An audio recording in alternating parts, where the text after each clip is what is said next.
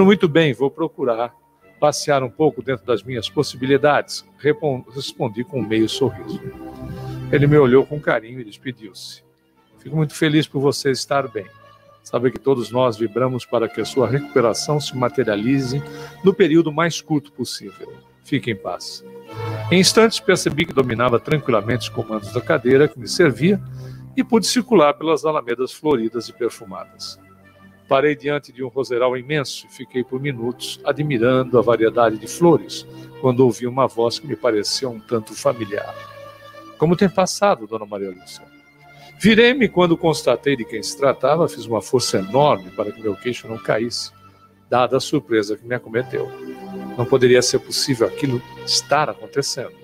Talvez a doutora Sofia e Vicente estivessem utilizando novamente as técnicas regressivas, ou o que eu via seria verdade.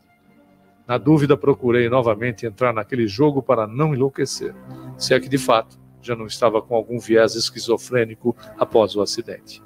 Procurando conter-me diante da surpresa, perguntei: Josué, o que faz por aqui? Se é que você ou eu sejamos reais, já nem sei mais o que pensar. Fique calma, dona Maria Lúcia. Aos poucos a senhora irá entender o que se passa. Claro, se quiser, evidentemente. Caso deseje, posso contar sinteticamente a minha história. Pelo que você pode notar, caso não esteja ocupado, tenho todo o tempo do mundo. Bom, minha ocupação é exatamente essa: fazer companhia aos nossos irmãos assistidos. Interessante. Como você veio parar por aqui, Josué? Posso ser sincero? Claro que pode. Lembra-se de nossa última conversa? Diante de um impasse, era mestra em contemporizar e transformar situações em meu favor. Mentalmente elaborei bem a resposta para não cometer qualquer deslize e falei: Sim, recordo-me de que fiz algumas observações, procurando dar-lhe diretrizes para que você se candidatasse aos possíveis novos desafios em sua carreira. Ao mesmo tempo pensei: se é que aquela conversa realmente poderia ter ocorrido, aliado ao fato de que na última vez que falara com a pessoa que estava à minha frente, havia sido um tanto direta. Sim, pois é. O que a senhora me disse calou fundo em meu coração e, num primeiro momento, magoou-me bastante. Você me desculpe, mas não era essa a minha intenção. Respondi procurando me safar diante de uma possível troca de acusações. Todavia, a senhora não sabe o bem que me fez. Não diga, é mesmo? Com certeza. Quando saí de sua presença, fui até o refeitório e procurando um canto escondido, sentei-me no chão. Minhas faces inundaram-se de lágrimas. Jamais recebera uma admoestação daquele calibre. Foi quando ouvi alguém. Inicialmente acreditei que tratasse da senhora. No entanto, surpreendi-me com uma matrona que me estendia as mãos, convidando-me a levantar. Confesso que não entendi absolutamente nada do que se passava, porém, resolvi aceitar o pedido. Levantei-me como pude, buscando secar minhas lágrimas, quando ela me disse: Perdoe, Josué, para que a mágoa não tome conta do seu coração. Recorde Jesus na recomendação feita a Pedro, seu apóstolo, em Mateus, capítulo 18, versículo 21. Perdoar setenta vezes, sete vezes. Venha comigo, irei encaminhá-lo para uma instituição que prestará socorro adequado para suas necessidades e, gradativamente, oferecerá, caso você deseje, orientação por meio do Evangelho de Jesus. Já não é hora de parar de se impor tanto sofrimento? Fiquei envolvido por aquela senhora que transpirava um amor puro e verdadeiro. Vencido que me encontrava diante de tanta bondade e do esgotamento que vivera até aquele dia, concordei. Vou com a senhora sim, porque aqui não me resta mais nada. Naquele instante lembrei-me da senhora e do estado em que se encontrava e resolvi questionar. E a dona Maria Lúcia? O que será dela? Não se preocupe, Josué. Ela virá depois. Fiz uma força enorme para conter as lágrimas e disfarçar, para não transparecer que o depoimento de Josué tivesse me tocado de um modo diferente. Sem entender o que se passava, realmente desabafei. Isso não pode ser real. Devo estar perdendo o juízo e, ao mesmo tempo, tudo está acontecendo. Vou enlouquecer com esses sonhos absurdos que não terminam nunca. Sonhos da doutora Maria Lúcia. Não são. De repente, Ouvi a voz do enfermeiro-chefe que interrompia aquela conversa, que me parecia ser de verdadeiros lunáticos. Chega por hoje, meu amigo. Por favor, deixe que eu tome conta daqui por diante. Obrigado pela sua atenção. Vicente, por misericórdia, tire-me daqui. Não suporto mais a situação que estou vivendo. Tornei-me uma esquizofrênica, não é? Por misericórdia, diga-me a verdade. Tranquilize-se, Maria Lúcia. Você está em seu juízo perfeito. Somente alguns aspectos apresentam-se confusos diante da nova realidade. Ele depositou sua mão direita sobre minha cabeça e adormeci profundamente.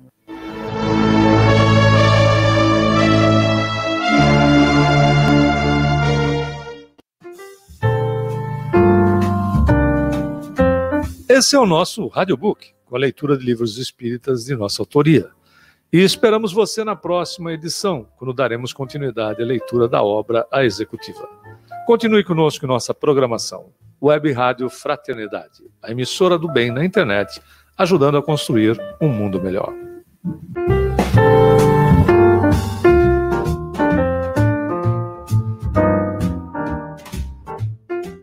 Web Rádio Fraternidade, a emissora do bem na internet, ajudando a construir um mundo melhor.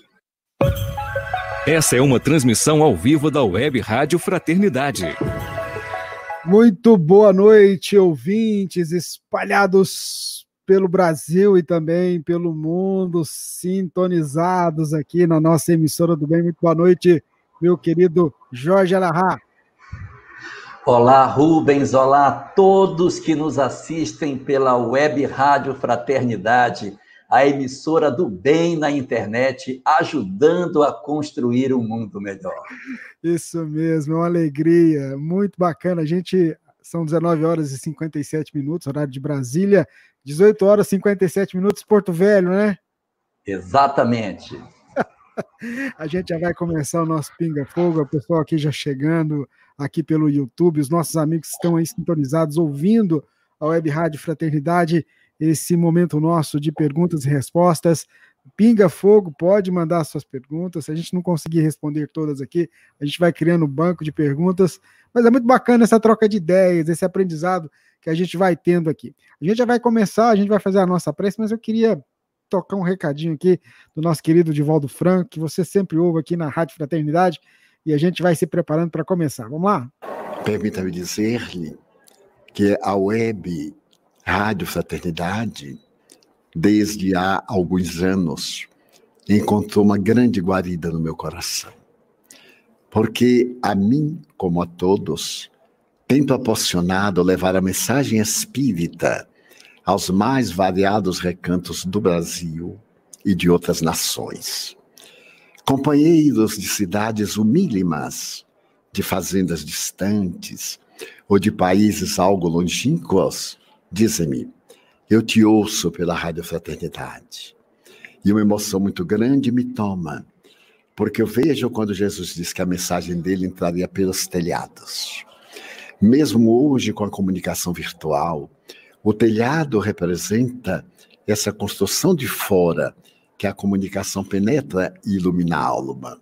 Sou eu, portanto, um grande devedor à Rádio Fraternidade Web, orando a Deus para que ela continue seguindo o conceito kardeciano, divulgar o Espiritismo por todos os meios ao alcance. E Emmanuel, a maior caridade que se faz ao Espiritismo é a sua divulgação. Muito obrigado. Divaldo Pereira Franco. Ah, a gente fica muito feliz, né, quando a gente escuta o Divaldo. Vamos fazer a nossa prece? Eu queria convidar você que está aí do outro lado conosco agora, que a gente possa manter esse nosso pensamento junto a Deus, rogando a Ele as bênçãos de mais uma oportunidade de aprendizado, agradecendo e pedindo que possa permitir que os teus emissários, Senhor, venham ao nosso encontro, envolvam o nosso querido amigo Jorge Alahá, para que ele seja teu instrumento ao trazer a cada um de nós a explanação acerca dos teus preceitos, dos teus ensinamentos. Que ao final, Senhor, possamos estar mais compenetrados nesta tua proposta e que a partir de então, cada um de nós se esforce diariamente para vivenciar esta tua mensagem consoladora sob o teu amparo, Senhor, o amparo destes benfeitores amigos, nós iniciamos mais este encontro de perguntas e respostas no nosso Pinga Fogo. Meu querido Elahá, Muito boa noite para você. Segunda-feira, 1 de junho de 2020. Você mais uma vez aqui com a gente. Eu passo a palavra para você discorrer para a gente. Muita paz, meu amigo. Boa noite para todos. Hoje eu gostaria de falar um pouco sobre a questão dos nossos laços familiares e da necessidade de nós valorizarmos as relações positivas que nós temos em casa. Nós muitas vezes comentamos em doutrina espírita dos lares conflituados, dos dramas que a nossa vida possui, dos filhos amargos, dos pais difíceis, da solidão afetiva, dos problemas de separação, das lágrimas. Mas hoje eu queria falar de uma notícia diferente. Queria falar da questão positiva da família, dos nossos amores, dos nossos cúmplices, dos nossos grandes parceiros, dos nossos grandes amigos. Sejam eles os nossos pais, os nossos cônjuges, os nossos filhos ou netos, mas todos aqueles que de alguma forma ou de outra nós temos alguma dívida de gratidão. Que nós possamos, de alguma maneira, externar essa nossa dívida.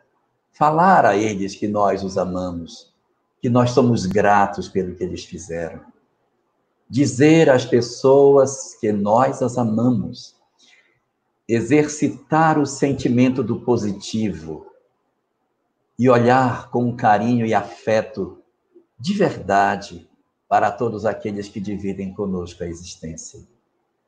Não deixemos que as ondas do pessimismo e da tristeza tomem conta dos nossos corações, a ponto de nós esquecermos os amores extraordinários que Deus nos concedeu nessa existência na forma de netos, na forma de filhos, de cônjuges, de pai, de irmão, de mãe, que são pessoas que nos sustentam nas nossas horas de crise, aqueles que veem as nossas lágrimas, o colo onde a gente pode se recolher. Às vezes nem estão dentro de casa, às vezes são os amigos aquele amigo dileto que você sabe que é um ombro que você pode se acolher. E a gente externe o nosso sentimento de gratidão a esses companheiros. Que não guardemos para nós aquilo de positivo que temos. Nós temos muita facilidade para, para falar que nós odiamos, que nós não gostamos, mas nós somos extremamente reservados para dizer que nós amamos as pessoas nós temos avareza de sentimentos. Nós somos avarentos, porque temos dificuldade de dizer que amamos. Precisamos começar a exercitar. Esses tempos de quarentena são extraordinários, porque nós temos muito mais tempo para pensar nas nossas vidas e redefinir os nossos posicionamentos. Aproveitemos esse nosso tempo de reflexão, esses nossos tempos de solidão, para rever as nossas práticas de comportamento e passarmos a sermos mais gratos às pessoas e dizermos a elas que nós as amamos e relembrar com elas as coisas positivas nas quais elas foram importantes para nós, sem nos importarmos se isso nos emociona, se isso nos faz chorar. Mas é tão importante a gente acessar essas áreas do nosso ser onde repousam os nossos sentimentos de gratidão é muito importante exercitar a gratidão nos nossos dias. A gente faça isso. E não fiquemos remoendo apenas as questões negativas que os nossos dias possuem. E não nos percamos apenas nas notícias amargas que nós possamos receber, mas busquemos dentro das nossas almas os afetos extraordinários que Deus nos concedeu para a grande jornada que nós temos nessa existência e digamos aos nossos cúmplices, aos nossos parceiros, o quanto eles nos são úteis, o quanto eles nos são preciosos. E entre esses, não esquecer dos nossos mentores, porque aqueles que não têm irmãos, que são órfãos de pai e de mãe, e que se sentam, sentem solitários e sozinhos, lembrem-se dos nossos mentores espirituais que nos assistem, que nos velam, e que nós raramente oramos para agradecer a proteção que eles nos dispensam. Que nós sejamos gratos a esses companheiros extraordinários que não descansam de nos cuidar, de nos proteger e de celebrar conosco as nossas vitórias morais, ainda que essas vitórias morais sejam conseguidas através de muitas lágrimas e de muitas dores. Celebremos a vida, celebremos a gratidão e entreguemos àqueles que nos circundam um pouco do amor que nós recebemos e que temos tanta dificuldade de devolver. Que Deus assim abençoe a nossa noite e que a gente possa fazer um excelente uso do tempo que Deus há de nos conceder para o nosso estudo de hoje. Muito bem, muito obrigado, Elahá, por essas palavras iniciais. A gente começa com uma pergunta que está ligada a essa questão da família é, que nos chegou da Marta Almeida, lá de São Paulo. Ela pede que você, se possível, falasse sobre irmãos gêmeos na visão espírita. É.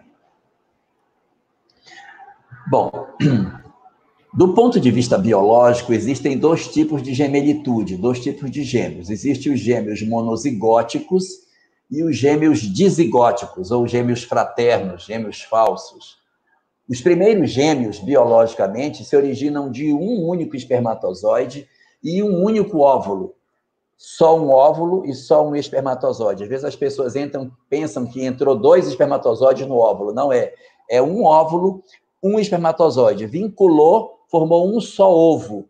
Só que este ovo, no curso da, da embriogênese, ele vai, vai e acaba se dividindo em dois, e aí é uma placenta só para duas crianças, elas nascem sempre idênticas, possuem o mesmo DNA, pelo menos extremamente parecido, são sempre do mesmo sexo e são a cara de um, a cara do outro. Então, isso são os gêmeos verdadeiros, os gêmeos univitelinos, os gêmeos monozigóticos. Esse é um tipo. E existe um outro tipo de gêmeos, que são formados a partir de uma fecundação dupla. A mulher que ovula um mês no ovário esquerdo, um mês no ovário direito, e assim sucessivamente. Num dado momento, ela ovula nos dois ovários, nos do, nas duas trompas. Os dois ovários ovulam e vão para as trompas.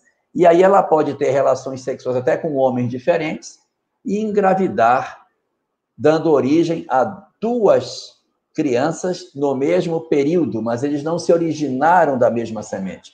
São chamados gêmeos fraternos, gêmeos falsos ou gêmeos dizigóticos, em que eu posso ter um menino e uma menina, eu posso ter um da pele mais clara e outro da pele mais escura, nada de semelhante eles têm entre si, senão é, o fato de dividirem é, a mesma barriga para fazer o parto no mesmo tempo, mas são gêmeos dizigóticos. Até aí, nada de espiritual, isso é biologia pura, não temos nada de espiritismo nisso. Onde está o espiritismo nisso?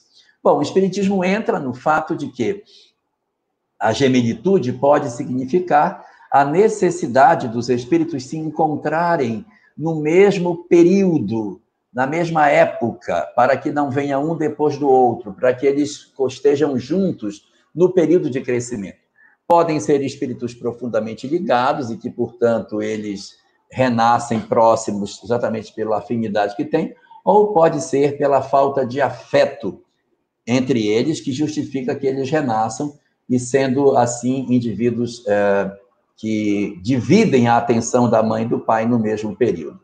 Para a doutrina espírita, a questão corporal não tem nenhuma vinculação com o espírito, Uh, os gêmeos verdadeiros, aqueles que nascem do mesmo ovo, o primeiro caso que eu falei, são aqueles em que você tem uma clonagem natural. É um clone. Você tem o clone de um no outro. Eles têm o mesmo DNA, mas não têm necessariamente nenhum tipo de identidade espiritual. E só fazendo uma brincadeirinha, gêmeos univitelinos é, não tem a mesma personalidade, isso a gente pode ver na Rutinha e na Raquel, da novela que tinha o Tônio da Lua, Mulheres de Areia, que uma era totalmente diferente da outra, mas muito parecidas, mesma atriz. Então, gêmeos univiterinos são muito parecidos, mas não necessariamente são espíritos com a mesma identidade de comportamento. O grave problema vai acontecer nas questões dos chamados gêmeos chifópagos, que é quando o mesmo óvulo ele começa a se desenvolver, dando origem a dois seres distintos, mas a separação dos dois corpos não é integral. Então eles renascem vinculados pela cabeça, pelo esse osso do externo aqui do peito, uh, pela lateral, pelo pescoço, aonde você vai ter dois espíritos disputando o mesmo corpo. Várias são as situações que podem justificar isso, em que você vai ter uma outra pessoa é, trabalhando com você nesse sentido. Um exemplo de, dessa situação está no livro Contos e Apólogos, capítulo 5, narra um caso desse tipo na obra, é, comentando a, o nascimento de gemelitude in, é, univiterina incompleta, ou seja, dois gêmeos atrelados um ao outro. Aí, nesse caso, fortes vinculações espirituais é que justificam esta situação. Serem gêmeos univitelinos, as, as vinculações não são assim tão significativas, e gêmeos fraternos, menos ainda. O que importa é a gente perceber que, quando a gente tem gêmeos, é um trabalho muito grande para os pais e o esforço para individualizar a atenção entre eles.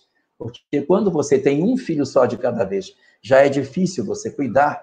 Quando você recebe dois, ou três, ou quatro, então você conseguir humanizar essa relação e dar a esse indivíduo a, condição de pessoa vai exigir muito mais para os pais. Então, nesses casos, a gemilitude é muito mais prova para os pais de esforço, de perseverança, de renúncia, de todos os sentimentos positivos para cuidar de uma prole que é muito maior ao mesmo tempo do que propriamente para as crianças que, na verdade, apenas vêm na mesma época que seus irmãos. A dificuldade vai ser exatamente atender a todos, dando afeto, carinho e individualização do sentimento de cada um deles. Ela, a Marta Silva Alves está acompanhando a gente lá pelo Facebook e ela faz o seguinte comentário: queria te ouvir. É, Jorge, eu estou afastada do meu emprego. Confesso que estou com medo de voltar. Estou saindo do meu caminho? Então tá aí a pergunta da Marta.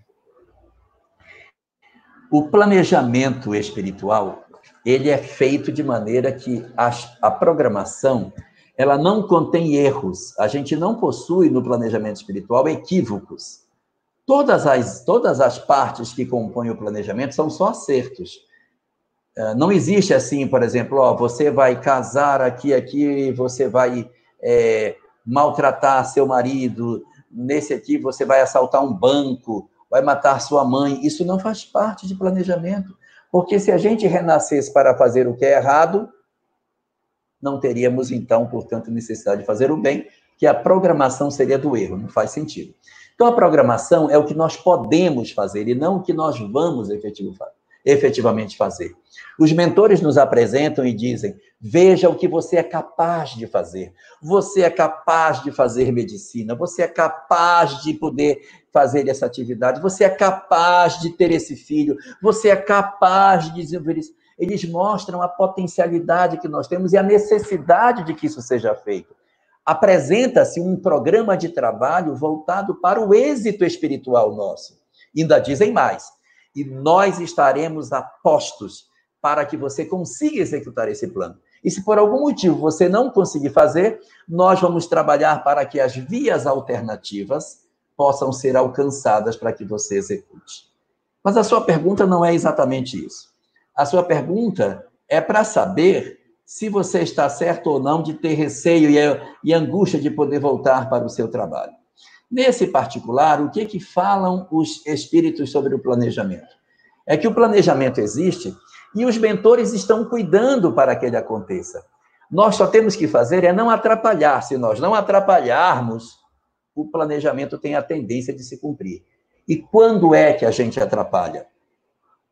Quando nós descumprimos o maior de todos os mandamentos. Amar a Deus sobre todas as coisas e ao próximo como a nós mesmos. Se nós, nas nossas ações, quando formos tomar decisão, pensarmos em amar ao outro, tomar decisão sempre amando ao outro como a nós mesmos. Amando a nós mesmos, portanto, tem que amar nós mesmos para poder amar o outro. E amando a Deus sobre todas as coisas, a chance de nós acertarmos o planejamento é ótima. Porque se a gente está passando por uma pandemia, e não fomos nós que criamos, não fomos nós, então eu não tenho responsabilidade direta com a pandemia em si. Não fui eu que decidi a suspensão do meu trabalho. Isso foi uma decisão superior que independeu da minha vontade. Então, tudo aquilo que independeu da minha vontade, eu não posso jogar sobre a minha responsabilidade espiritual. Isso é uma questão das condições que a, a, a, o meu planeta possui, que a minha sociedade está passando. As minhas responsabilidades, elas aparecem na hora que eu, deliberadamente, tomo a decisão que eu tenho que tomar. Então, é, neste sentido, o que, que você precisa fazer? Precisa saber que sentimento está movendo você. Por que o medo de voltar para trabalhar? O que, que está acontecendo? É porque você está infeliz com o seu emprego? Então você precisa analisar o que move você para tentar sair do emprego. O que, está acontecendo dentro de você? Se é um sentimento positivo ou um sentimento negativo que está fazendo você buscar. É lógico que a gente tem que procurar o nosso bem-estar. Se durante esse tempo eu sentir que eu não me sinto bem no trabalho que eu tenho e que eu posso ser mais feliz, mesmo ganhando menos, mesmo trabalhando com menos carga, mas mais próximo de meus filhos, e eu entendi que eu não quero mais, eu quero menos, eu quero estar mais próximo dos meus, ter uma vida mais modesta, mas ter mais paz de espírito, faça. Se é isso que está movendo você, faça. Se você está querendo, ao contrário, querer ter mais, querer ganhar mais para poder ter mais, ainda que isso dê o sacrifício da família, é pense que de repente essa opção pode não ser a mais adequada para a gente tomar. A gente precisa cuidar do lado profissional, mas tem que cuidar também do lado familiar. Se a gente cuidar só de um lado, nós seremos igual muitos é, atores de Hollywood, extremamente famosos, mas profundamente infelizes no campo afetivo. Não deixemos que isso aconteça conosco. E com relação à questão do emprego, eu lhe diria que quando a gente entra em conflito com o emprego, nós só temos três opções para tomar. Três. E essas três opções são as mesmas que os dinossauros tomaram na época que eles desapareceram. Ou você morre, ou se adapta, ou você migra. Só tem essas três. Ou o dinossauro morria e a gente morre uh, profissionalmente quando desiste de mudar e fica atrás de uma máquina até o fim da nossa vida com medo de ousar?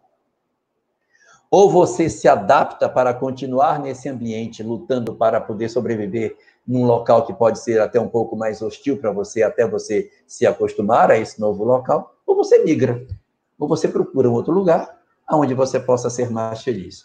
O importante de tudo isso é que na decisão que você vai tomar, você pense: o que eu estou fazendo? Coloca o meu amor a Deus sobre todas as coisas e coloca o amor ao próximo como se fosse a mim mesmo? Se isso for uma pergunta cuja resposta seja sim, vá no caminho. É a programação. Muito bem, Elahá, nós estamos ao vivo, você acompanhando com a gente, que bom, que bacana, né? Tem uma pergunta aqui, e, e vai muito pouco, você estava tá, terminando essa fala sua, sobre essa questão da pandemia.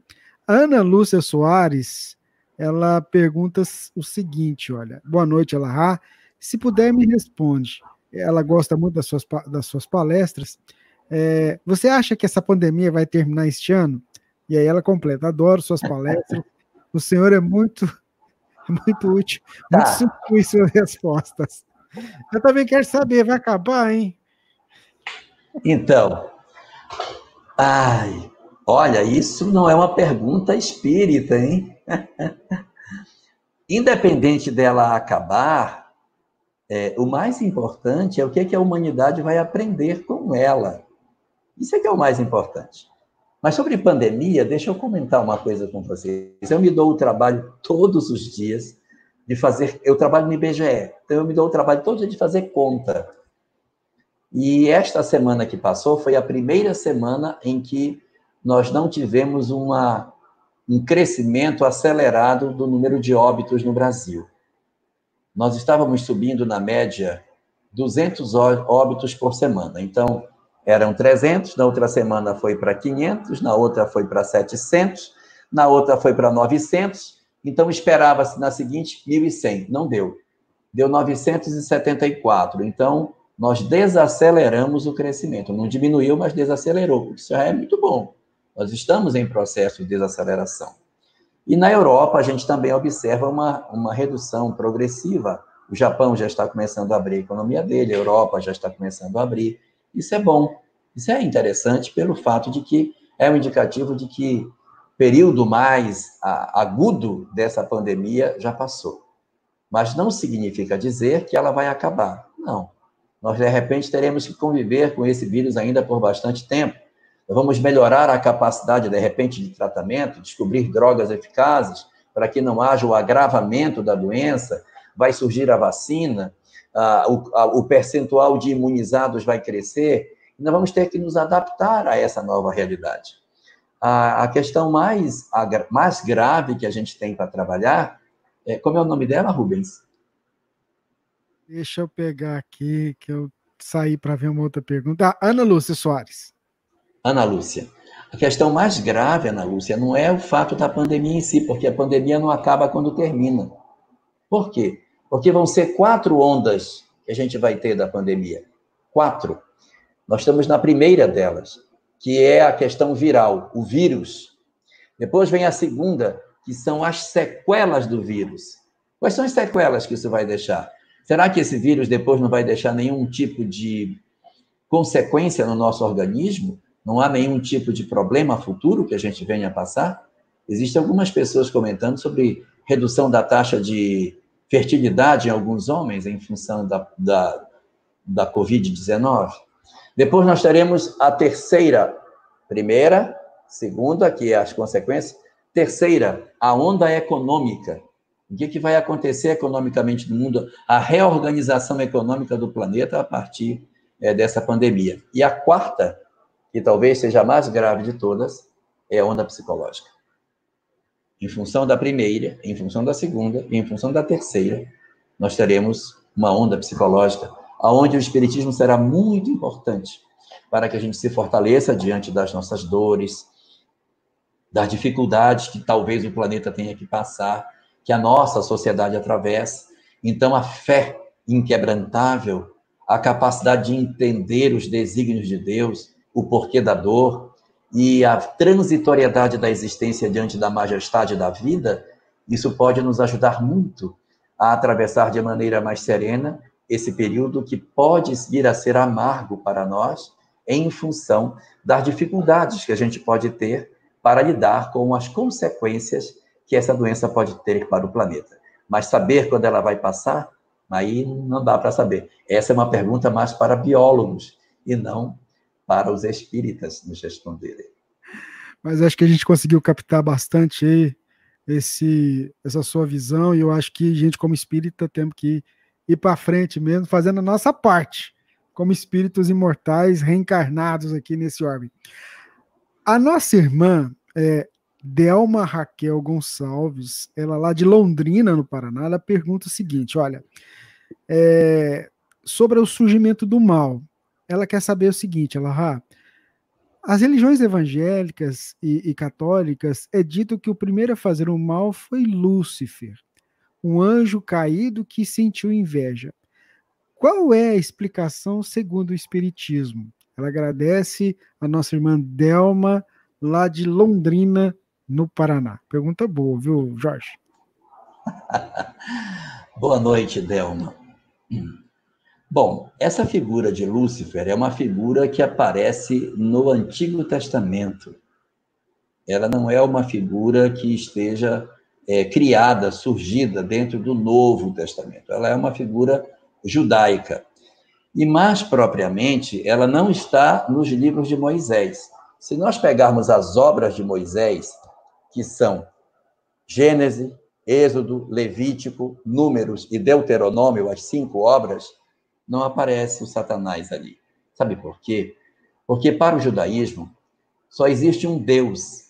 Hashem Echad. Deus é único, então ele não disputa com ninguém. Não existe Satanás, não existe nada. Não existe, nem, não existe nenhuma entidade espiritual que rivalize com Deus em todo o texto é, da Torá. Os judeus não reconhecem a existência de uma entidade que rivalize com Deus. Não há isso. Esse conceito não é um conceito judaico. A figura de um opositor a Deus, ele vai aparecer no livro de Jó. O livro de Jó foi um livro escrito no retorno do, do exílio da Babilônia. Os judeus, como vocês sabem, no ano 586 a.C., foram feitos cativos e levados por Nabucodonosor para trabalharem como escravos na Babilônia. Na Babilônia, eles ficaram distantes da terra de Israel. E nesse período, é, eles ainda achavam que o Deus de Israel era Deus de Israel mesmo, que ele ficava lá em Israel. E eles tinham dúvidas se eles poderiam orar a Deus é, estando longe da Babilônia, longe de Israel. Posso orar ao meu Deus morando na Babilônia? Tem até um, um salmo, acho que é o Salmo 132, que transformaram numa música muito famosa nos anos 80.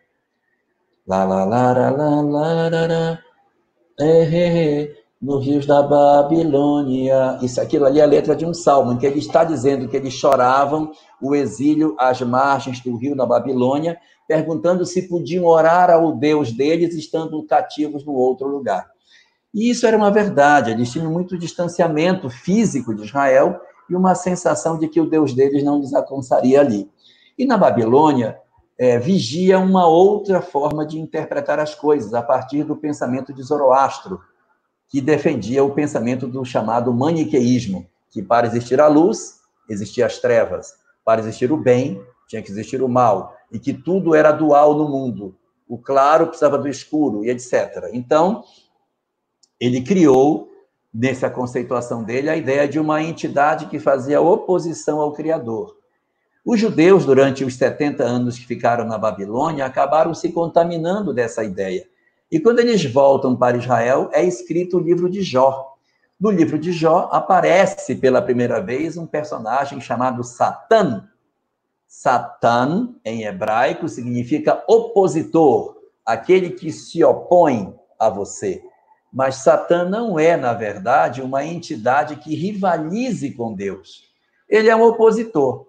Numa tradução mais espírita, eu poderia dizer que ele é o obsessor. O obsessor não rivaliza com Deus. O obsessor é um opositor, mas ele não é rival. Ele não é rival de Deus nunca.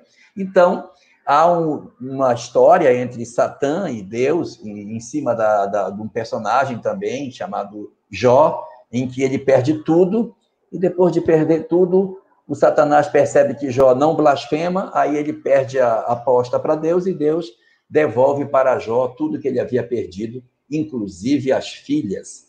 Ele tinha dez filhos, ele volta a ter de novo dez filhos, sete filhos homens e três filhas mulheres, chamadas Jamima, Keren Rapuk e Késia, que são as mulheres mais belas que a terra já conheceu. Então, é, essa história é onde surge a figura de Satanás. Aparece aí. E no livro de Isaías, aparece novamente uma conversa, mas essa, essa conversa é uma conversa muito controversa, de um espírito, aquela história que diz que era um anjo que decaiu e tal. Isso não fica muito claro no texto bíblico. Isso é uma interpretação que as pessoas fizeram sobre todas essas questões. Mas não existe essa figura para o judaísmo de um rival de Deus, ela não existe. Então, de onde veio o mal que você pergunta?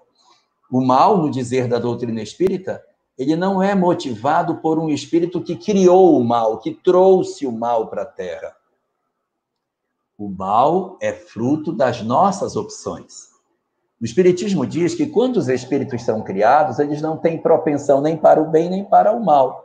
Eles são simples e ignorantes. As experiências é que vão fazendo com que alguns sejam espíritos mais voltados para o bem e outros sejam espíritos mais voltados para o mal. Depois de um certo tempo em que os espíritos já têm uma certa caminhada, já é possível perceber alguns que têm os pendores bem difíceis, que são mais amargos. Então, o que é que faz Papai do Céu? pega todos esses que são mais difíceis e diz: vocês precisam morar juntos, para que um lapide o outro. E aí reúne as almas rebeldes em determinados planetas, marcados pelo egoísmo e pelo orgulho, aonde essas almas entre si elas se atritam, elas se é, lapidam uma a outra de tal sorte que depois de muito tempo de convivência elas se depuram. E da onde veio o mal? Da própria opção que as pessoas fizeram, que os espíritos fizeram, em não seguir a lei de Deus, porque a lei de Deus exige que a gente pense a longo prazo. E nós dizemos, está louco? Vou tirar é a curto prazo que é melhor. Meu prazer imediato, meu gozo agora. Então, quando a gente coloca, a, como diz Emmanuel, trocando os frutos do amanhã pelas flores efêmeras do agora, a gente se atrapalha e acaba ficando entre essas comunidades de espíritos mais complicados. Portanto, nessa ótica, a figura de Satã não é uma figura que pertence ao mundo do judaísmo, é uma figura que não pertence ao mundo do espiritismo, ela também não faz parte, mas é uma figura que é recorrente dentro do ambiente do cristianismo. O cristianismo tem uma figura de oposição de que dá muito poder a esse famoso Satanás durante os textos, tanto nos evangelhos, onde aparece ele tentando Jesus e uma série de outras situações, como também no Apocalipse, aonde vai acontecer o julgamento final. Mas aí, neste caso, é preciso recorrer sempre ao sentido literal da palavra em hebraico, em que ele é um opositor. E sendo os cristãos, os primeiros cristãos, judeus, não existia para eles uma figura de rivalização com Deus. Havia, sim, espíritos rebeldes do lado de lá, não apenas um, mas vários, como aparecem em várias cenas de Jesus expulsando os chamados demônios, que são vários, mas são espíritos difíceis, amargos, difíceis, rebeldes, e esses espíritos, então, comporiam essa força, esse conjunto de forças interessadas no não progresso da Terra.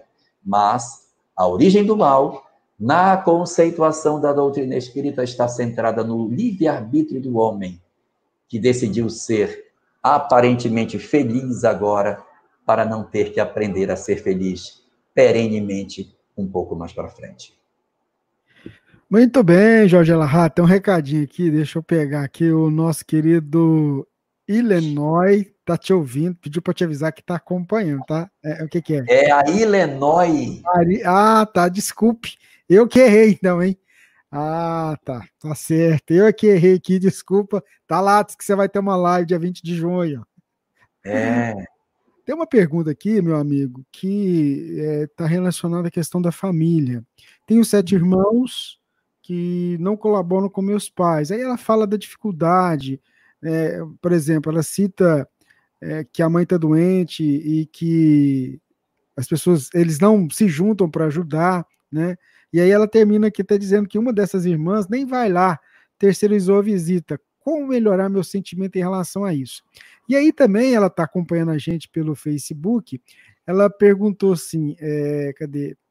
É, comenta o ditado: dez, é, um pai cuida de dez filhos, mas dez Sim, filhos não cuidam de um pai. De um pai é. E essa coisa da família, como você mesmo disse, né, é, ela tem um papel fundamental nesse processo de transformação na nossa nesse momento reencarnatório nosso, né? Como é o nome dela? Vanessa. Vanessa. Oh, Vanessa. Vanessa. O primeiro passo a fazer é não virar as costas para a sua irmã. Porque se a gente veio num grupo familiar, é porque tem algum propósito. E não é só ela, são outras irmãs, outros irmãos também, toda a família, né, o São, são meio arredios, né? Mas o que, que se faz? A gente precisa fazer uma reunião familiar. Só que para fazer essa reunião familiar, ela tem que ser feita sem alteração do batimento cardíaco. Gente tem que sentar e conversar com serenidade, porque se for para sentar, conversar com agressão, é difícil de fazer. Mas essa conversa, ela precisa existir. Então, é, a gente tem que reunir os irmãos para ter uma conversa franca e dizer, gente, Como que a gente vai fazer para cuidar dos nossos pais? Essa tem que ser feita.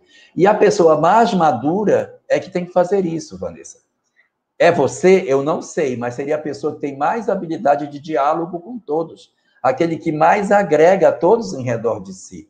De repente nem é você, de repente é uma outra irmã ou um outro irmão que possui esse dom de aglutinar a todos. Se não der para reunir a todos, porque existe muita desarmonia, reúne por pacote, já que são muitos.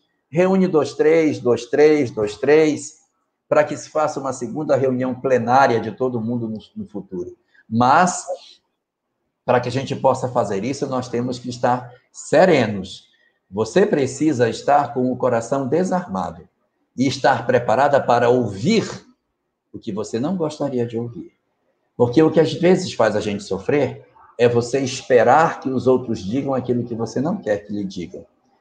O Buda tinha uma frase muito boa em que ele dizia assim: o homem sofre porque deseja.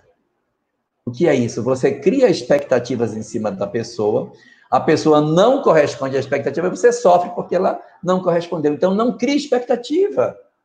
Não espere que sua irmã diga, não, realmente estava errada, me dê minha mãe, meu pai, vou cuidar, então, inclusive de vocês todos. Não vai acontecer. Esteja preparado para isso. Mas o coração tem que estar sereno. Então, qual o foco? O foco é a reunião familiar. Como é muito grande, pode ser parcelada em grupos menores, mas ela vai ter que acontecer. Vai ter que reunir todo mundo para conversar pelo bem da família, pelo bem seu, para que você possa amanhã dizer assim: mas eu fiz tudo o que eu poderia. Para que não fique lacunas, para que amanhã você não diga assim: meu Deus, eu quando vi que minhas irmãs não ajudavam, eu peguei, botei meus pais nas costas e levei, pode ir embora vocês, não preciso de vocês, vocês são inúteis. Não faça isso. Porque depois a gente lamenta não ter usado todo o ferramental que a gente poderia ter usado para aglutinar a família. Então, o objetivo final é esse, a benefício de todos, para que o grupo não se, se esfacele, para que amanhã ninguém carregue culpas desnecessárias. Mas para que essa reunião aconteça, você precisa estar bem. Você precisa trabalhar a sua intimidade, desarmando os seus sentimentos, revendo conceitos que você tem sobre seus irmãos, analisando os benefícios pagos com a ingratidão, lidando com a questão da não gratidão, da ingratidão das pessoas, para que você esteja preparada. Existem alguns instrumentos que a gente pode usar para fazer quando a gente tem muita mágoa nas livrarias espíritas vende. Chama-se uh, Visualizações Terapêuticas.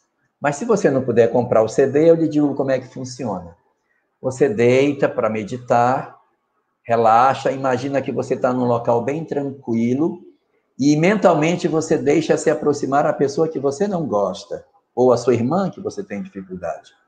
E mentalmente você diz para ela tudo o que você quer dizer, mentalmente e depois você ouve tudo que ela provavelmente vai lhe dizer. Depois ela se afasta. E a pessoa que você mais ama se aproxima de você, abraça você e fortalece você. Isso eu estou contando assim rapidinho, mas demora meia hora, 40 minutos, você fazendo esse exercício. Qual o objetivo disso? É acostumar a sua alma, acostumar você a dizer o que você tem para dizer e a ouvir o que ela tem para dizer para você. Você vai repetir esse exercício várias vezes, até que você se acostume com tudo que ela tem para dizer para você.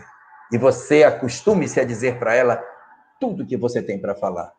Quando a reunião acontecer de maneira presencial, seu cérebro, seu eu, já vai estar mais acostumado a ouvir as coisas que ela tem para dizer e você não vai ficar com tanta raiva você vai melhorar a sua capacidade de se sair melhor na reunião, porque você já está habituada a ouvir as coisas que provavelmente ela vai dizer ali. Isso ajuda muito a gente a ter serenidade, porque senão, quando você encontrar sua irmã, o seu batimento cardíaco vai alterar só dela sentar na sua frente, porque você vai ficar nervosa com o que você vai dizer. Mas você já disse isso para ela tantas vezes que quando ela entrar fisicamente, a sua mente já vai estar acostumada a ver aquela pessoa na sua frente e você vai poder falar com mais serenidade.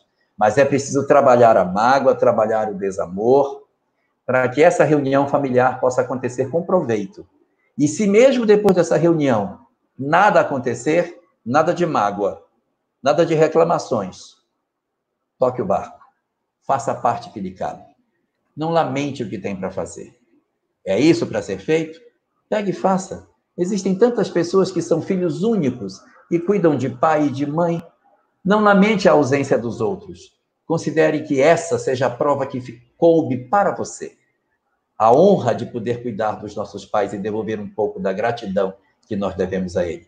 Não trate isso como se fosse uma cruz ou um peso, mas diga que bom que os outros não quiseram, fizemos tudo o que podíamos, mas eu vou ter a honra de cuidar dos meus pais até o final dos dias deles. Que maravilha que Deus me deu, poder ser útil àqueles que me deram a condição de retornar à vida física. Elahá, dentro dessa, dessa linha, o nosso irmão que está acompanhando a gente pelo YouTube pergunta o seguinte: ele, o sobrenome Belmonte. É, boa noite, Elahá. O fato de renascermos na mesma família implica que sempre teremos obrigações recíprocas ou o espírito pode renascer em famílias diferentes e em várias famílias espirituais. Sim. Essa palavra nunca, sempre, todos e nenhum, a gente não costuma aplicar quando se trata do espírito. A gente só trata isso quando é Deus. Então, Deus nunca erra, Deus sempre nos ama, Deus criou todos os espíritos e ninguém está fora do amor de Deus. Mas quando se trata do homem, a gente diz a maioria das vezes, frequentemente, muitas vezes é comum, mas a gente não fecha dizendo sempre. Então, dizer que o espírito renasce sempre na mesma família é muito forte. Nós temos a tendência de nascer dentro do mesmo grupo familiar, mas existem várias obras espíritas que demonstram a possibilidade de renascimento de um espírito fora de seu grupo, de acordo com a necessidade que se tenha. O objetivo realmente de renascer próximo é porque a gente deixa muitas questões pendentes e aí a gente precisa voltar para desatar os nozinhos que ficaram pela metade. Ó, eu não quero assustar ninguém, longe de mim fazer terrorismo com qualquer quem quer que seja, mas vamos fazer aqui uma conta. Se é usual que a gente renasça na mesma família, é lógico que eu não vou poder nascer filho de mim mesmo, que eu preciso estar encarnado para poder gerar a criança. Mas eu posso nascer meu neto. Eu posso nascer meu bisneto para poder estar na mesma equipe familiar. Qual é a consequência disso? Que a gente tem que educar bem os filhos, porque a gente vai voltar filho deles, ó, já pensou? Então, eduquemos melhor os nossos filhos e nossos netos, porque eles podem ser os nossos pais amanhã, a gente precisa de pais bons para levar a gente para bons caminhos no futuro. Mas não é obrigatório que renasça na mesma equipe familiar nós podemos nascer em outros grupos familiares. E com relação à família espiritual, a família espiritual é muito grande, a gente não sai dela, a gente pode nascer em uma outra parentela corporal, mas a família espiritual, ela acompanha a gente do lado de fora, os nossos mentores fazem parte da família espiritual, e eles estarão junto de nós, mesmo que a gente reencarne numa família estranha do ponto de vista físico, mas os nossos amores, os nossos afetos nunca se afastam de nós. O amor não se extingue com a morte. E, portanto, as nossas famílias espirituais, essas sim, farão sempre parte das nossas histórias de vida. Queria mandar um abraço para os nossos ouvintes que estão aí sintonizados com a gente em várias partes do Brasil, nos Estados Unidos, no Japão, na Noruega, no Uruguai, na Rússia, em Portugal e em outros lugares. Esses estão aí sintonizadinhos, ouvindo a gente. Nossa eterna gratidão a você internauta. Vamos lá, vamos para mais uma pergunta. Tem uma pergunta boa aqui, é, meu amigo Elahá, feita pelo nosso é, Marco Antônio Antônio, que pergunta o seguinte: olha, o que acontece com o espírito que sofre o aborto? E aí você podia falar dessa questão do ponto de vista espiritual também, não só do espírito, mas daquele que comete, e falar também a misericórdia divina atuando em tudo, né? É com você, meu amigo. Bom, Marco Antônio, vai depender muito da condição do espírito reencarnante. Existirão aqueles que são amigos da família, espíritos que a gente tem vínculo de afeto. Ele é um espírito amado, mas por alguma circunstância da família, a família toma a decisão, ou a própria mulher toma a decisão de interromper a gestação. Como ele é um amigo familiar, como ele é um espírito familiar, ele permanece e aguarda um novo momento para retornar. Então, existe essa possibilidade dele ser negada a ele a condição e ele diz: Não, eu vou aguardar uma nova oportunidade para vir. Segunda alternativa, ele deveria vir, mas por algum motivo a porta fechou para ele. Mas ele quer vir. Mas ele não tem como vir. A mãe, por exemplo, fez uma laqueadura, interrompeu a gestação, fez alguma coisa e ele não consegue mais vir. Não tem como ele vir. Está tentando, mas ele não consegue. Ela fez o aborto, botou um DIU. Ela fez e depois tirou, fez uma salpingectomia, tirou as trompas, jogou fora. Não tem como, fez uma esterectomia, tirou foi tudo. E aí, como é que ele vai renascer? Então, nessas circunstâncias, é, existe na obra Após a Tempestade, de Joana de Ângeles, algumas estratégias que os espíritos dizem que eles utilizam para chegarem até os nossos lares.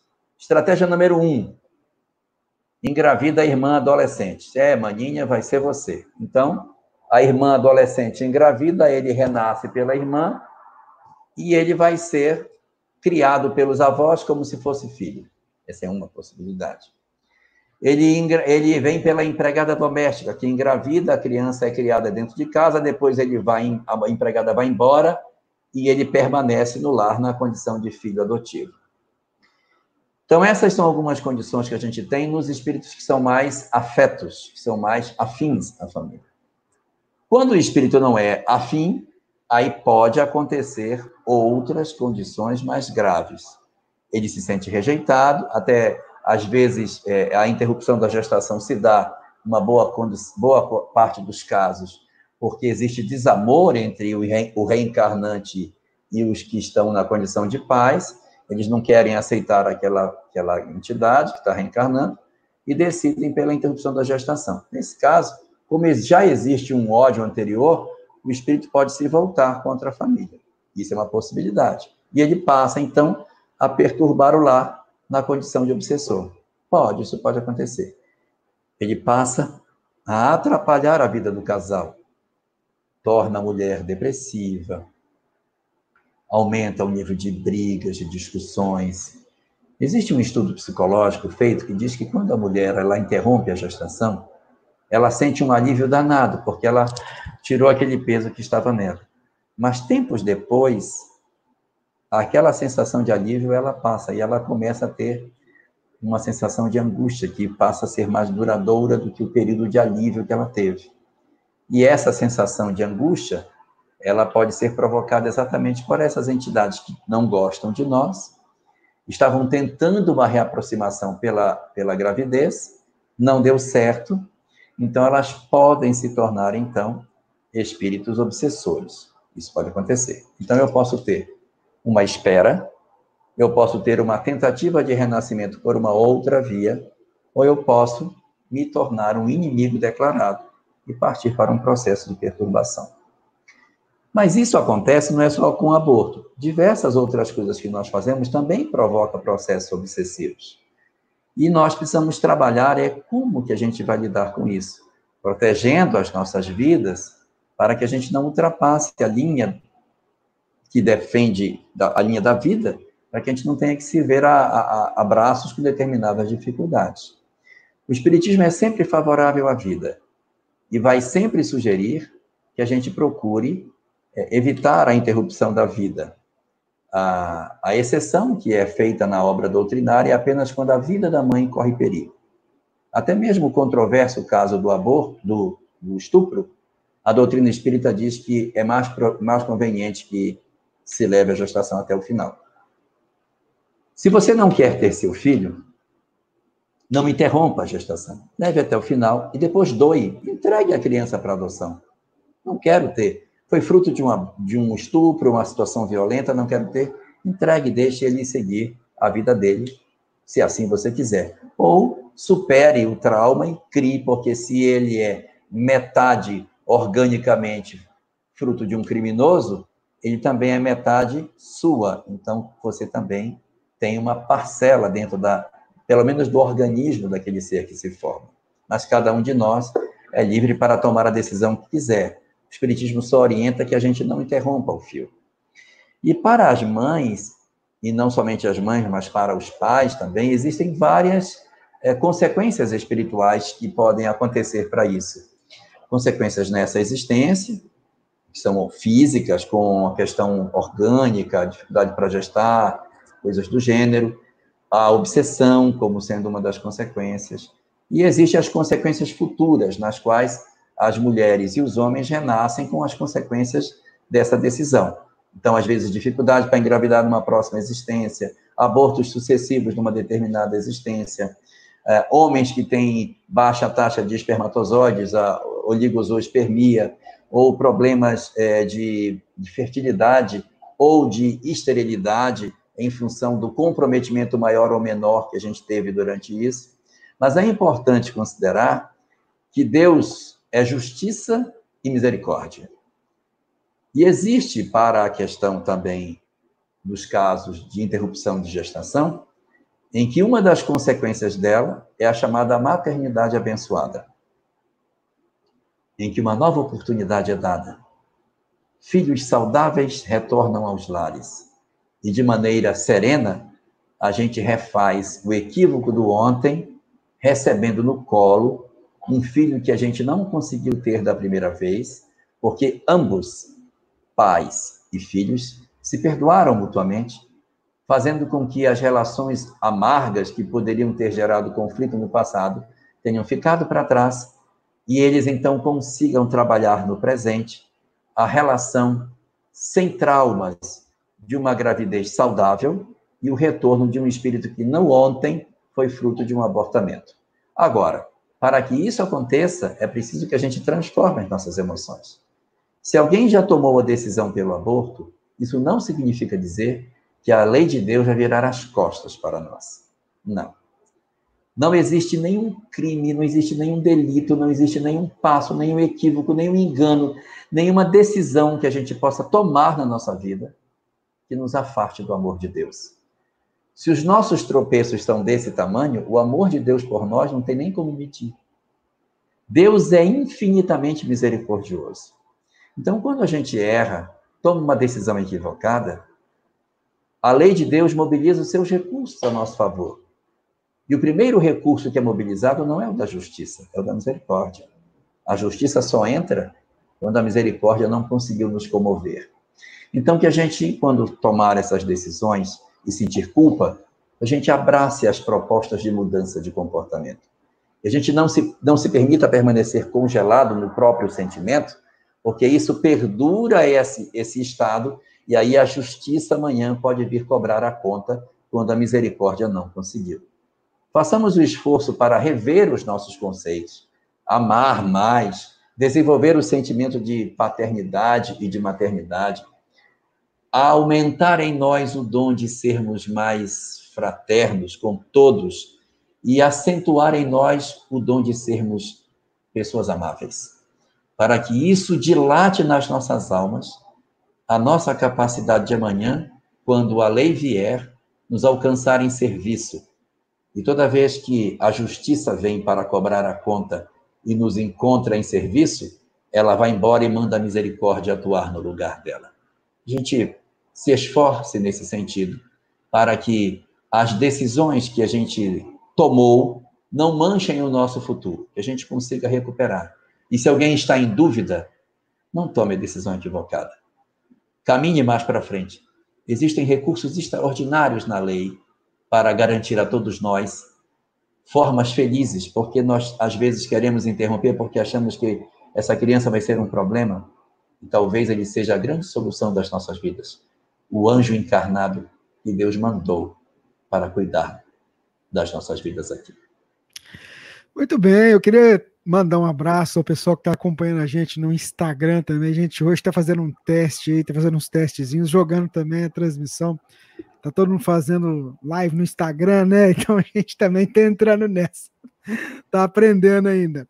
Tem uma pergunta aqui, Jorge. Eu não sei se vai dar tempo de você responder, viu? Mas eu achei ela muito interessante. A nossa ouvinte, A Roberta, ela que está num dos grupos de bate-papo aqui da Web Rádio Fraternidade, pergunta. Ela primeiro faz um comentário. Sua maneira de expor é muito didática, o que nos ajuda muito a entender os temas abordados. Ela agradece e pede que Deus te abençoe. E aí a pergunta que ela faz é a seguinte: Jesus era judeu? Por que a sua evangelização não foi baseada no judaísmo? Ou foi? Roberta, que está lá em Montes Claros, a linda Montes Claros, aqui em Minas Gerais. Boa noite, Roberta. O que é um judeu? O judeu é o filho da judia. A mãe de Jesus era judia, então ele era judeu, não importa o pai. O pai não gera descendência judaica, só a mãe. E se Maria era judia, Jesus evidentemente era judeu. Isso se comprova porque ao oitavo dia ele comparece ao templo para uma cerimônia judaica chamada Brit Milá, aliança da palavra, que é a circuncisão, que é feita na criança ao seu oitavo dia de nascimento. Ao fazer a Brit Milá, confirma o fato de que Jesus era de fato pertencente ao judaísmo e sua família era também judaica. A ida dele aos 12 anos ao templo, que ele conversa com os doutores, parece muito com uma outra cerimônia judaica chamada Bar Mitzvah, no qual o menino comparece na sinagoga para ser acariado pelos sacerdotes, no caso pelos rabinos, e as respostas que ele dá é que garantem a ele a transição de criança para adulto. Então, é, no judaísmo não existe adolescência, ou é criança ou é adulto. Passou pelo Brit Milá, é adulto. Está antes, é criança. Então, ele também participa de outras festas judaicas, a festa dos tabernáculos, citada pelo Evangelho de João, e depois participa da Pessa, a, da, a festa de Shavuot, participa da festa de, da Sukkot, lá no Evangelho de João, e também da festa da Hanukkah, que é uma festa das luzes, ele também participa da festa das luzes, e da Pessa, que é a Páscoa judaica. Então, as grandes festas judaicas, ele está presente numa boa parte delas, mostrando que ele não só nasceu numa sociedade judaica, sua família era judaica, e ele está integrado no comportamento do judaísmo. E você pergunta se ele pregou o judaísmo ou não. Sim, ele pregou. A sua doutrina foi baseada dentro do judaísmo. É que a gente tem pouca vivência do que, o judaísmo prega. E se a gente perceber, diz assim: eu não vou mudar a lei, eu vim cumpri-la. E ele usa os mandamentos da lei de Deus para ensinar a sua verdade. No capítulo 6 de Mateus, onde ele faz a alteração de seis elementos, tem seis é, orientações que ele muda, ele sempre diz assim: ouviste, ouviste o que foi dito aos antigos. Ele não disse, leste o que foi escrito aos antigos, mas é ouviste. Por quê? Porque eram as interpretações que as pessoas faziam da lei. E ele vai pegar o mesmo texto e fazer a interpretação dele do texto que está colocado. Tanto que quando Paulo de Tarso vai fazer a construção do cristianismo, ele se apoia fundamentalmente no judaísmo. É Paulo que faz o casamento mais exato do judaísmo, das verdades judaicas com as verdades cristãs, criando a cultura judaico-cristã, que é esse pensamento que a gente tem hoje. Adão e Eva, formação do mundo, isso nada é cristão, isso é tudo judaico. Não, existe isso. No cristianismo não tem como. Como foi que Jesus disse que o mundo foi criado? Não tem, não fala. Por quê? Porque o cristianismo é uma doutrina muito mais focada no comportamento humano. O judaísmo é que vai explicar como é que surgiu, que foi, como é que Deus fez e tal. E Paulo acopla esse pensamento judaico no comportamento que Jesus propõe, criando a doutrina cristã como sendo uma doutrina bastante ligada ao judaísmo. Mas de tudo isso, do judaísmo, o que mais nos importa não são as filigranas que ele possui, e tem muitas regrinhas. Ao todo, são 613 mandamentos. A gente não vai ficar preso nisso, porque quando Jesus veio, ele renovou essa proposta, apoiando nos mandamentos que existiam, mas dizendo: olha, isso aqui é interessante, mas toda a lei e os profetas se reúnem, se reúnem numa, se resume numa coisa: amar a Deus sobre todas as coisas e ao próximo como a si mesmo. Ele simplifica a mensagem focada em basicamente quatro pontos A mensagem de Jesus tem quatro pontos. Primeiro, o amor ao próximo. Uma coisa que não era tão discutida no, no Velho Testamento. Dois, o perdão. Também não existia no Velho Testamento. Três, o desapego dos bens terrenos. E quatro, o combate à hipocrisia. São esses quatro pilares que estruturam a mensagem de Jesus. E ela, então, se apoia no judaísmo, nos conceitos judaicos, mas ela transcende esses conceitos, fortalecendo a ideia do amor, do perdão do combate à hipocrisia, que era muito grande, não da, do judaísmo, mas da prática judaica, e a questão do desapego, é, as quatro: o amor ao próximo, o perdão, o desapego dos bens terrenos e o combate à hipocrisia. Ele vai trabalhar isso, que era da, da prática judaica. Mas se eu for entrar no mergulhar na essência do judaísmo, eu vou encontrar essas coisas colocadas, porque os sábios antigos que estudavam o judaísmo de maneira mais secreta, a chamada Cabala, trabalhavam essas verdades, embora nem todo mundo tivesse acesso a esse conhecimento. Então, respondendo sua pergunta, sim, Jesus era judeu e sua doutrina se apoiou fortemente no judaísmo, mas ele resgatou a essência do judaísmo e não da prática judaica que existia no século em que ele nasceu. Ah, Jorge, o tempo passa tão rápido, né? Já deu uma hora já de live. Foi, tem algumas perguntas que não vai dar para gente, a gente fazê-las hoje, mas a gente continua semana que vem. Você que está nos acompanhando, estando junto conosco. Vou passar a bola para você fazer aquela arremate final e a nossa prece. Tá bom. Eu queria agradecer a todos pela presença na nossa atividade de hoje e pedir para que a gente fortaleça as nossas orações. O nosso planeta está precisando muito de preces. Preces em todos os sentidos, para que a violência não tome conta dos nossos corações. É muito comum quando a gente se vê acuado, numa situação de perigo, nós reagirmos de maneira mais agressiva. Mas a serenidade que o Espiritismo nos ensinou a cultivar, nos estimula para que a gente não caia nas armadilhas do ódio. Não sejamos nós os propagadores do desamor, da instabilidade, do medo, mas procuremos, tanto quanto nos seja possível, identificar as nossas almas com o bem que a gente já conhece. Deus nos presenteou com tantas coisas maravilhosas nós temos um tesouro enorme. Talvez as pessoas que estão lá fora, se conhecessem um décimo daquilo que a gente conhece, mudariam tanto as suas vidas.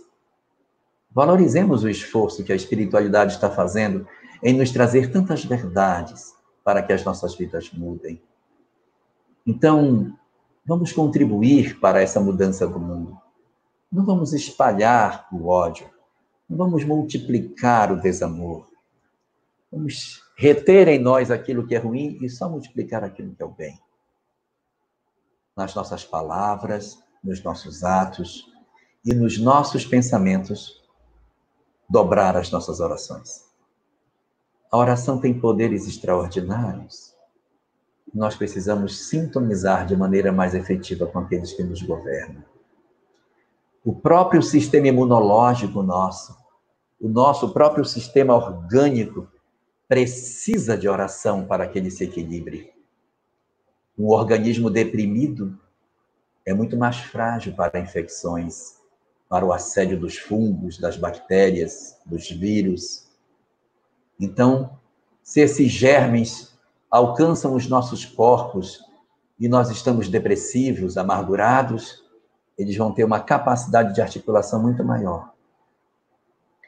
Mas se nós nos prepararmos, robustecendo as nossas energias com o otimismo, com a prática do bem, com a busca da oração que mexe com os nossos hormônios, que mexem com os nossos níveis dos nossos receptores cerebrais, nós vamos poder melhorar as nossas condições de saúde, para que a gente consiga ajudar mais, não só por egoísmo, da gente se salvar de algum tipo de infecção, mas para que a gente possa estar saudável para ajudar os outros, a humanidade precisará de pessoas saudáveis, do ponto de vista físico e do ponto de vista psicológico, para os dias que se aproximam, para aquilo que nós não sabemos ainda que vai acontecer.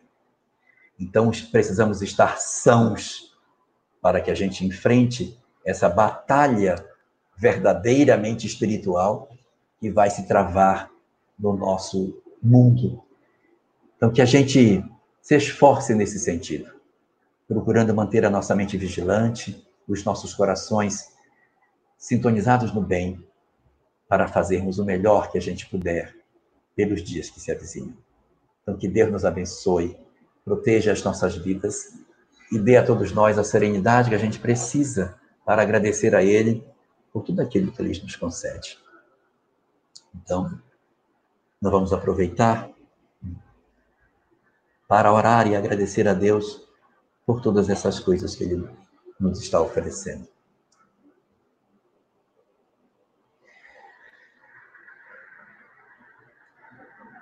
Divino Senhor das nossas vidas,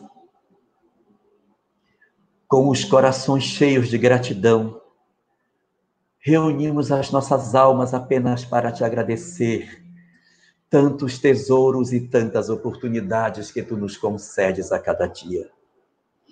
Obrigado, Senhor de todas as coisas, pelas inúmeras demonstrações de amor que tu tens depositado ao longo das nossas caminhadas oferecendo a cada um de nós a oportunidade de reconhecermos a tua face em vários momentos das nossas vidas.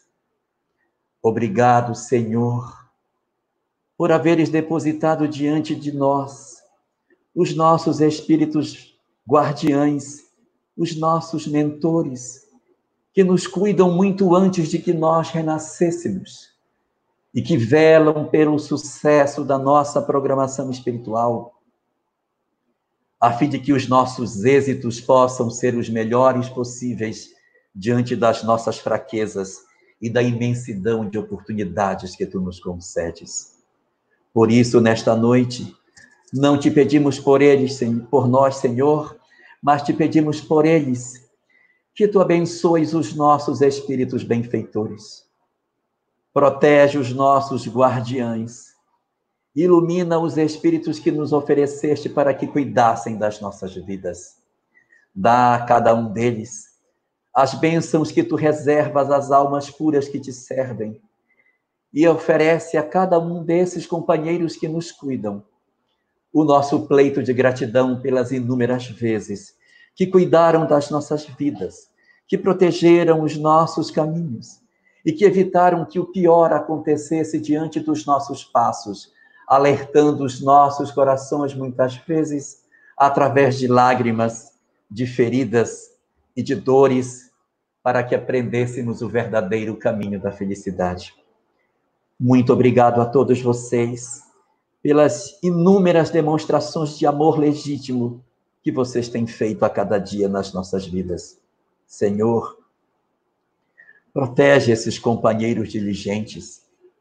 Dá-lhes tanto quanto te seja, seja possível a eles a condição de receberem de nós os nossos melhores sentimentos, para que os ajudem a se fortalecer e para que continuem a nos auxiliar e assim engrandecerem na tarefa difícil de nos impulsionarem pelo caminho do bem. Queremos te agradecer também pelos pais que tu nos concedestes, conhecidos ou não, ausentes ou não, difíceis ou não, presentes ou não, que eles, encarnados ou não, possam receber nesse momento o melhor das nossas energias, agradecendo por tudo que eles nos ofereceram durante esta existência que onde quer que eles estejam, possam receber de nós o nosso agradecimento, Senhor. Que as possíveis mágoas, que as possíveis diferenças que ainda trazemos em nós, possam se dissolver diante da tua presença e que os nossos mentores nos ajudem para que possamos vencer aqueles de nós que ainda temos dificuldades para isso, para que sejamos capazes de agradecer verdadeiramente todas as concessões que nos fizeram, a começar pelo corpo de carne que nos deram, para que pudéssemos realizar a tarefa que fazemos. Abençoa, Senhor, os nossos pais. Protege a, protege a todos eles, aonde quer que eles estejam envolvendo seus corações na gratidão mais profunda que trazemos dentro das nossas almas.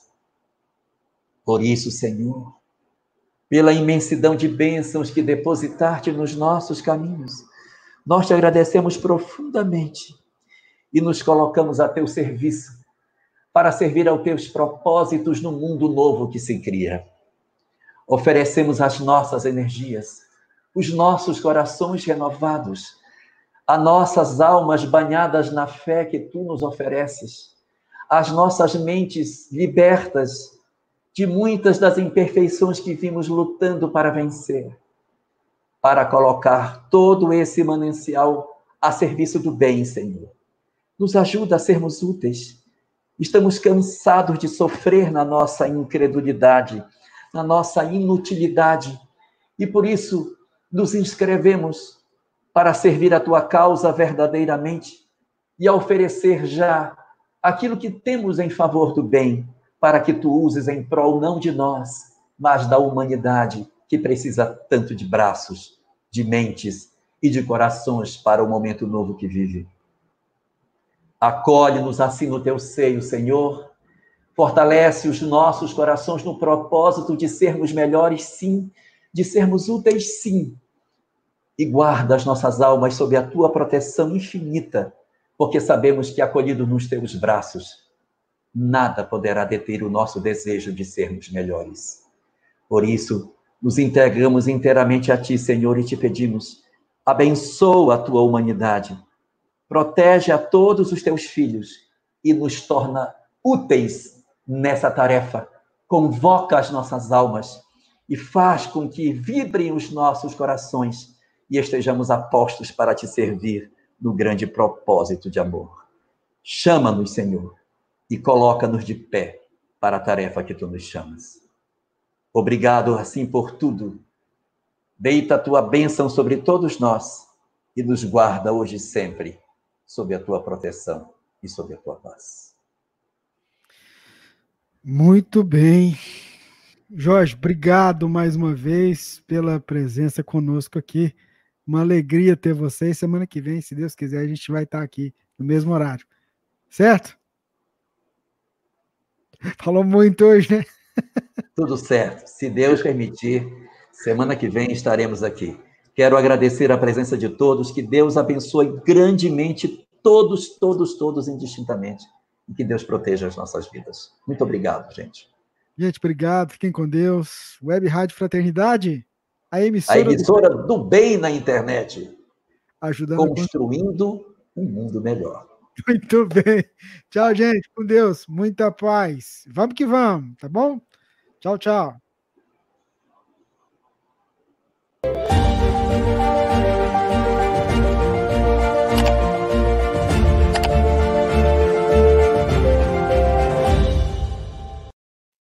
Esteja sempre conectado com o bem. Acesse nosso canal no YouTube Web Rádio Fraternidade.